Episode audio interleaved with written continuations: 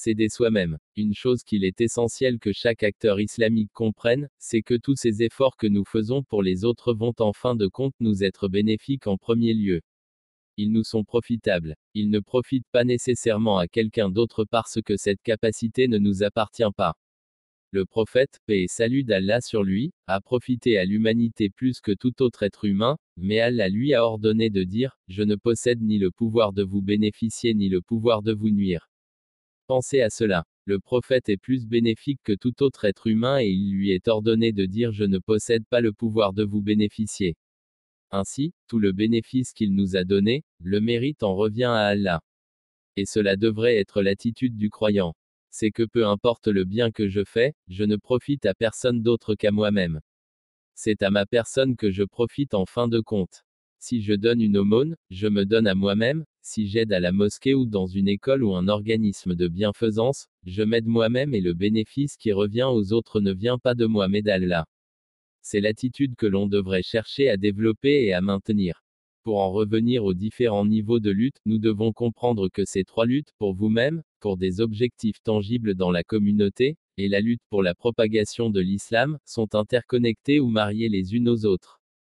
Vous ne pouvez pas être un activiste qui ne se soucie pas de lui-même vous devez vous inquiéter pour vous-même. Parfois, les gens deviennent si actifs ou impliqués dans une activité ou une organisation qu'ils n'ont pas le temps de prier ou d'adorer correctement. Ils commencent à avoir un rôle diminué dans une lutte et un rôle exagéré dans l'autre lutte et c'est quelque chose qui n'est pas acceptable dans notre religion. Les choses sont interconnectées et l'une des choses que nous allons faire est de voir comment elles sont connectées. Nous devons clarifier un problème résultant d'une idée erronée sur l'islam. Cela vient de la comparaison de l'islam avec les autres religions. En général, la religion dans la société postmoderne en Occident ainsi que de plus en plus en Orient, est considérée comme quelque chose de personnel. Mais l'islam ne se préoccupe pas seulement de lui-même. Si vous êtes musulman, l'islam n'est pas seulement une affaire personnelle. L'islam par définition et par défaut doit être partagé.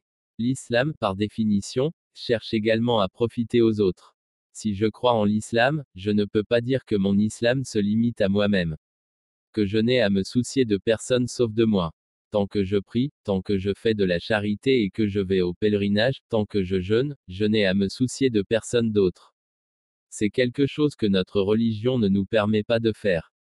À la base, on se préoccupe des autres.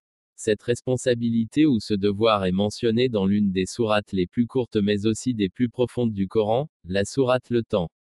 Elle dit que l'humanité est en perdition à l'exception de ceux qui croient et font de bonnes actions.